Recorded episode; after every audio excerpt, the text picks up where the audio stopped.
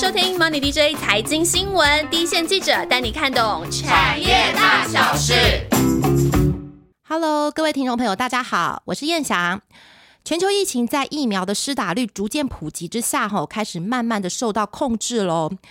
投资朋友都在找，除了所谓海啸第一排的产业，股价已经大举反弹了一波之外呢，还有没有被遗忘的疫后复苏股？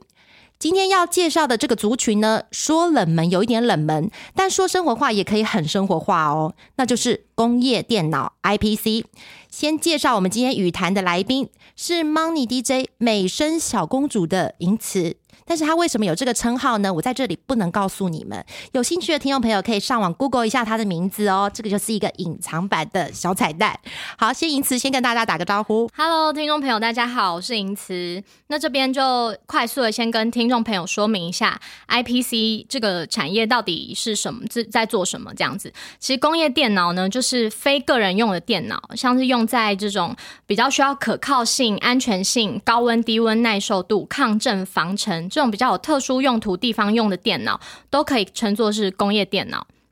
那它的应用范围其实很广啦，除了刚刚提到的 iPhone 的机台啊，其实很多店里的那种自助结账、自助服务的 kiosk 机台，然后 ATM 啊、POS 机，或者甚至是赌场里面的拉霸机、乐透机，这种很 fancy 的游戏机台，其实也都是呃 IPC 业者的市场这样子。那还有其他的，像是这种各国的这种交通工具、轨道啊、运输系统。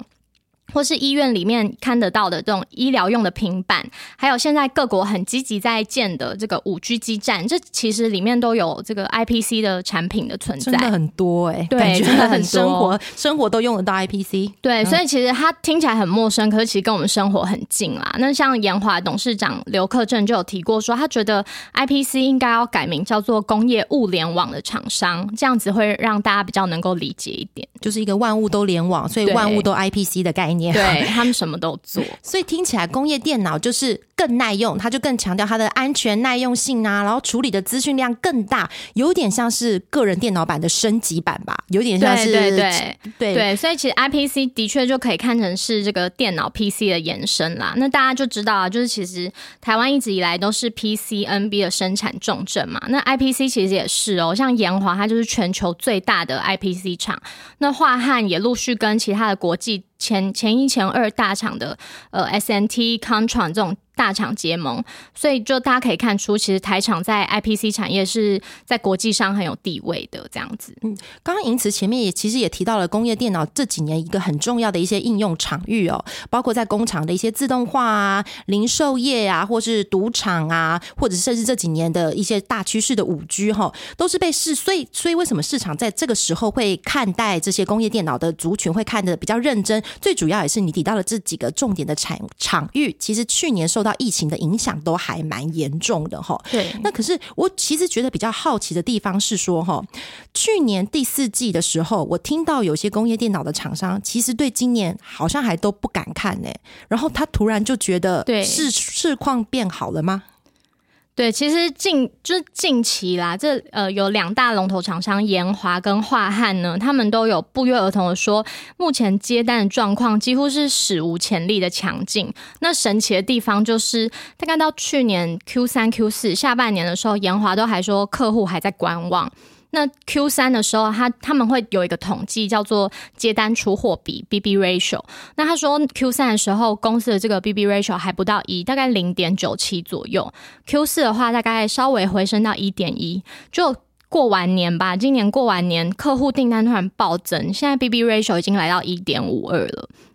那当然，接单到出货中间有一定的时间差嘛，所以杨华就预期说，营收若要比较明显有开始显现的话，大概第二季之后比较有可能这样。不过我觉得银慈刚刚的形容蛮妙的哈，他刚刚也讲了一个用神奇的事情发生的这种感觉哈，让我想到去年的状况哈。去年的时候，大家也是过了一个年回来，哎，突然 COVID nineteen 的疫情就全球性的大爆发，厂商的接单跟生产一夕间就是风云变色。今年看起来反而是过了一个年回来，客户突然。都转乐观了，订单戏剧性的激增，是说现在的客户其实都很喜欢神秘感这一招，是不是？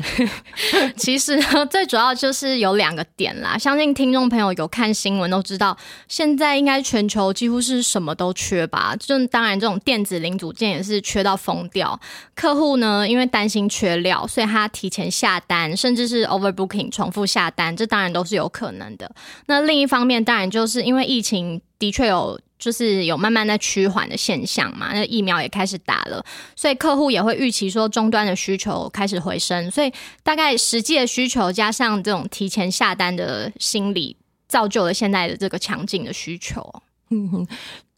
听起来就是看起来，I P C 产业跟所有的电子产业都一样哦。它这一波其实也非常非常的缺料。看起来我们前几集都有提到的啊，譬如譬如像像 D D R 三啊，用在工业电脑上面的低润供应非常的吃紧啊，面板啊、驱动 I C 这个部分都是现在电子产业根本基本上是去厂商的门口、厂房的门口去等产能的概念。这样子才可以抢得到订单嘛？但是因为这一波也是所有的东西价格都在涨，是那 I P C 这个东西，这个这个终端的产品，它能够把这个成本转嫁出去吗？嗯，基本上是可以的啊。就是谈到说零组件涨价格飙涨呢，像 I P C 有厂商就提到说，在现货价的部分，其实光是一个小小的元件，可能以前只要呃一一颗只要五毛钱，零点五元这样，那现在是二十块。太好赚了吧！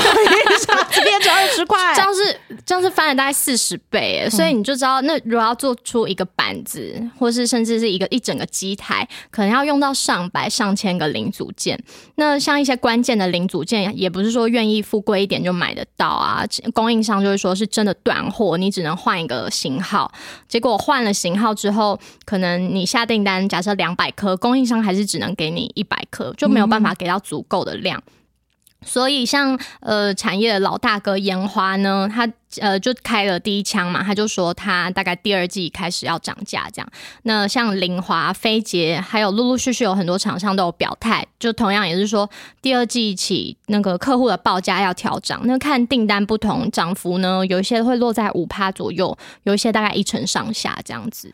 所以可以说，I P C 这个产业从今年开始，其实有一点像是转向卖方市场了，对吗？就是基本上，因为它供应的是有缺料的问题，所以它本来供应的量就没有像以前这么的足够，然后市场的需求又起来了，所以基本上他们要涨价，客户比较不敢说不要，因为不然他就没货了。对对对，因为确实也有需求这样子。如果从疫情后的复苏看起来，整体的环境对这个族群有利，可是。我觉得我想帮听众朋友问哦，这个产业真的很多的公司，听众朋友其实是非常的不熟的。是那银丝可以帮大家分一下，分一下族群，说到底这个产业我在个股上面，我们可以做一些怎么样的选股吗？嗯，我觉得不了解的时候从。大大厂开始观察是比较稳的啦，就是像是延华、华汉这两家，刚刚有稍微提过，其实他们都有表示说接单很强劲嘛。那今年业绩重新回到成长，基本上是没有问题的。那以现在零组件缺料这么严重来看的话，大厂相对小厂也比较有采购优势。那像延华有提过说，物联网啊、车联网这种时代来临，这种联网的装置量就是应该要迎来。这个蛮大的一个成长了，所以不管是短期、中长期，其实对他们业绩的帮助，相信都是很正向的。嗯，之前期呃上个礼拜华汉的法说会，其实讲订单的部分也讲得非常的乐观。对对对，只是因为他就说他们自己目前这个缺料状况大概七成控制得住，三成还在还有待解决啦，所以他们就嗯对这个后面这每一季的状况，他们比较不敢说的很。确很确定这样，所以如果说大厂都只能控制七成的话，有些小厂的部分可能连五成的料源都相对比较没有那么有把握。对对对，大家真的是都喊缺呃追料啊抢料讲讲的，就是蛮就是蛮蛮多的啦，蛮辛苦的。对，真的真的。除了大厂之外，我们可以从应用面来看，哪些可能是今年的明星级的应用吗？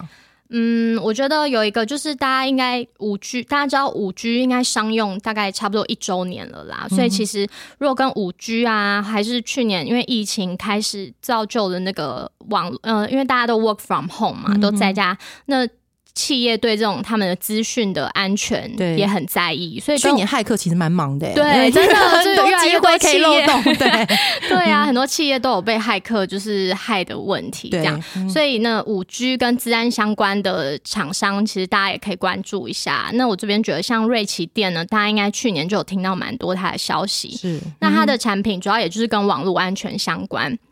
像一些网络 IP 啊、应用的监视器啊什么什么的，那它还有透过并购，有切入一个新的市场，像是就是帮企业的工厂的产线啊做治安维护设备。其实讲白一点，大概就是有点像帮企业的设备防骇客这样子啦。对对对，那很重要，不然的话一被害的话，整个厂可能会真的就没有办法正常运作，真的，嗯所以他们就是把这样的产品叫做呃，他们归在一个类别叫 OT 营运科技里面。那瑞奇店呢，它这一两年就是陆陆续续有拿下一些呃大的欧欧洲的大的车厂啊，然后台湾的大的半导体厂的 OT 订单。那这些订单当然都是比较高毛利的。那随着这些专案就是开始出货的话，当然对它业绩放大也是很有利的。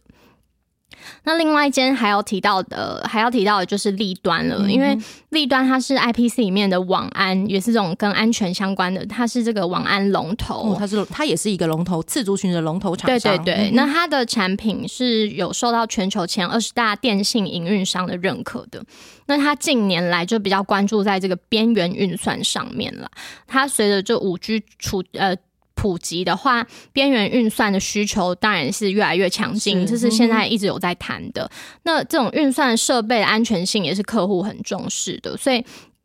在它有这个，嗯你看全球前二十大电信营运商的这个基基本本盘对，那他接下来在发展，他在推他的新品的时候，他当然成长空间也是蛮值得期待的。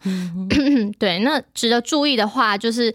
台达电呢有宣布说，他要认购立端九亿元的私募无担保转呃转换公司债。那这代他他那时候台达电是说，他也是看中这个立端在边缘运算、网络安全的客户还有产品这各方面都有很好的能量，然后希望之后的合作可以更顺利这样子。那不知道燕翔有没有听过啊？就是说，其实还蛮多人会说，被台达电投资的其实都是好公司，后来发展好像也都不错啦。所以如果整个这样看起来，说不定立端也是蛮有稳呃有机会稳定成长的公司。有啊，我刚跑线的时候，其实也跑过台达电哦。这家公司，这个这个集团呢，无论是创办人郑崇华，或者是现在的董事长海英俊哈，其实都是我非常非常敬佩的企业家跟专业的经理人哦。被这个集团投资的公司呢，至少在企业文化上面，大家就会给他一个蛮大的加分。那当然了，他你刚刚提到的边缘运算啊，或者说未来五 G 的这个部分的成长潜力，应该也是台达电非常非常关注的。那除了这几个应用领域之外，我发现 IPC 有些族群其实获利蛮稳定的，也对股东蛮大方的。是是是，就是 IPC 里面还有一个族群呢，是谈这个高值利率就一定要想到的朋友、哦，像是友通、飞捷、安晴，他们呢其实历年来看都是有呃都是高值利率概念股啦，几乎都有五趴、六趴甚至八趴的这个值利率，其实很高，好高哦！对对对，那今年呢，就即使去年因为有疫情嘛，那他今年他宣布这个鼓励政策之后呢，呃，他们配发率有提高，所以还是稳住了这个现金值利率五趴以上的这个基本表现了。那这三家业者刚刚提到友通、飞捷、安晴，他们也都陆续有表态说，其实今年是呃营收目标是已回到二零一九年的水准啦，这样子就是当然是比去年好的。那加上有高值利率的题材护体的话，还是蛮值得关注的。嗯讲了个股的选股交战之后，哈，不知道听众朋友会不会跟我有一个同样的感觉，就是有些你听起来呃股子股号其实蛮陌生的一些公司呢，它其实在个别的个别的领域上面都有一些龙头隐形冠军的一个样子哦。那认真的听众朋友，其实他可能更想问，除了个股的选选战之外呢，他有没有办法当这个产业的先知先觉者？那现在就进入我们这一集的彩蛋时间。好的，那我在这边可能要送大家三个彩蛋哦。第一个呢，就是我觉得要怎么判断这个工业电脑它有没有一个什么先行的指标这样子。那第一个，我觉得可以，大家可以看这个 PMI 制造业采购经理人指数，因为其实工业电脑它很大的营收来源就是其他国家，尤其是欧美国家或是其他企业的资本支出，所以。看客户的采购力道是否回升呢，就可以先拿来闻闻味道这样子。那呃，像其他呃，比如说刚刚提到工业电脑呢，交通运输的呃，交通运输这个领域，还有像中国啊五 G 的建设、半导体、电信业者、零售业、赌场这些客户的业绩是否已经先回温了？再来看工业电脑，就是一个指标这样子。嗯哼，就第一个提到的就是 PMI 制造业制。制造业指数会是一个先行指标，这是第一个彩蛋，后面还有两个彩蛋。对对，那第二个呢，就是要谈一下关于 IPC 的本益比应该怎么看啦。其实，嗯，大厂研华，还有像背后比较有这个红海集团，有富爸爸集团、华汉、瑞奇店，他们都享有可能二十几、三十几倍的这个比较高的本益比。对，那其他的像是广定啊、林华，他们呃比比较像是本梦比啦，因为他们谈的。是储能啊、离岸风电啊，或者是这种 L4 等级以上的自驾车的运算系统这种相关的，因为是市场比较关注的趋势嘛，可是还没有办法马上有很大贡献的题材，所以他们是可以享受比较高的评价的。对，那最后呢，最后一个彩蛋其实是要提醒听众朋友。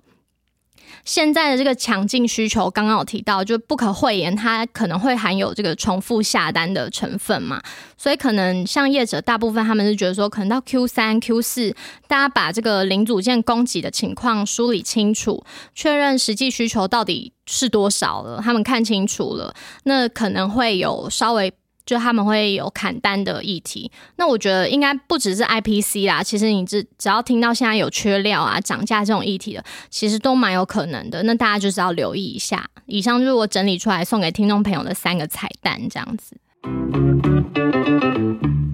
刚一次彩蛋时间的时候，他讲到了呢 PMI 制造业的采购经理人指数，这里就帮大家补充一下哈。今年主要的区域包括美国、欧洲、中国以及日本的 PMI 指数呢，几乎都已经全数回到了荣枯线五十以上了。那欧洲跟美国已经公布的数字也是逐月逐月回升的，这个就呼应了。因此刚刚提到的 IPC 的先行指标，其实已经有点开始在动喽。那最后因此要帮我们再补充一下吗？IPC 有没有一些新兴的应用应用领域，其实是我们可以再持续观察。啥的，好的，嗯，我这边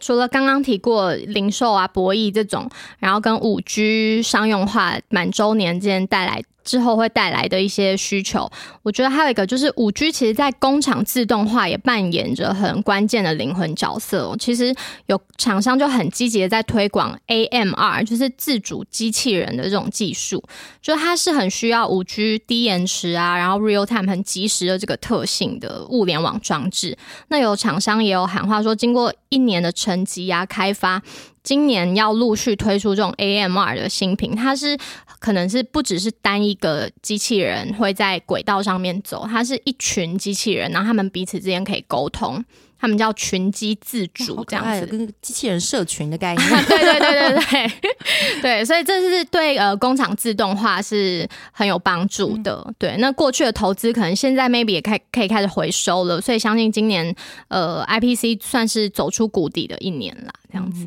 对。以前很多人都说哈，我们 Money DJ 的记者很擅长追一些市场还比较冷，但是有潜力的中小型的股票哈。我们团队都自称自场呃自自己是市场的冷门股的专业户。今天聊的工业电脑的族群，其实有些公司就有一点点这样子的味道呢。不过在大环境的疫情后的复苏之下呢，因此有点出啊，像是零售、五 G、车用、工业四点零的领域呢，都已经出现了一些全面反转的味道哦。那从总整体类股的荣枯的。景气判断啊，个别公司的利基以及未来的策略呢，因此帮我们分析的都非常的清楚。那希望听众朋友听完这一集之后呢，对有兴趣的公司呢，也可以列为比较长期的观察标的。最后就进入我们最喜欢的回复留言的时间哦。这周还是有很多的朋友给了我们不少的五星评价哦，而且算是我们脸书小园地的脸脸呃理财路桃社呢，这个礼拜的追踪人数的曲线是突然的暴增了起来。其实让我们的团队。蛮激励的，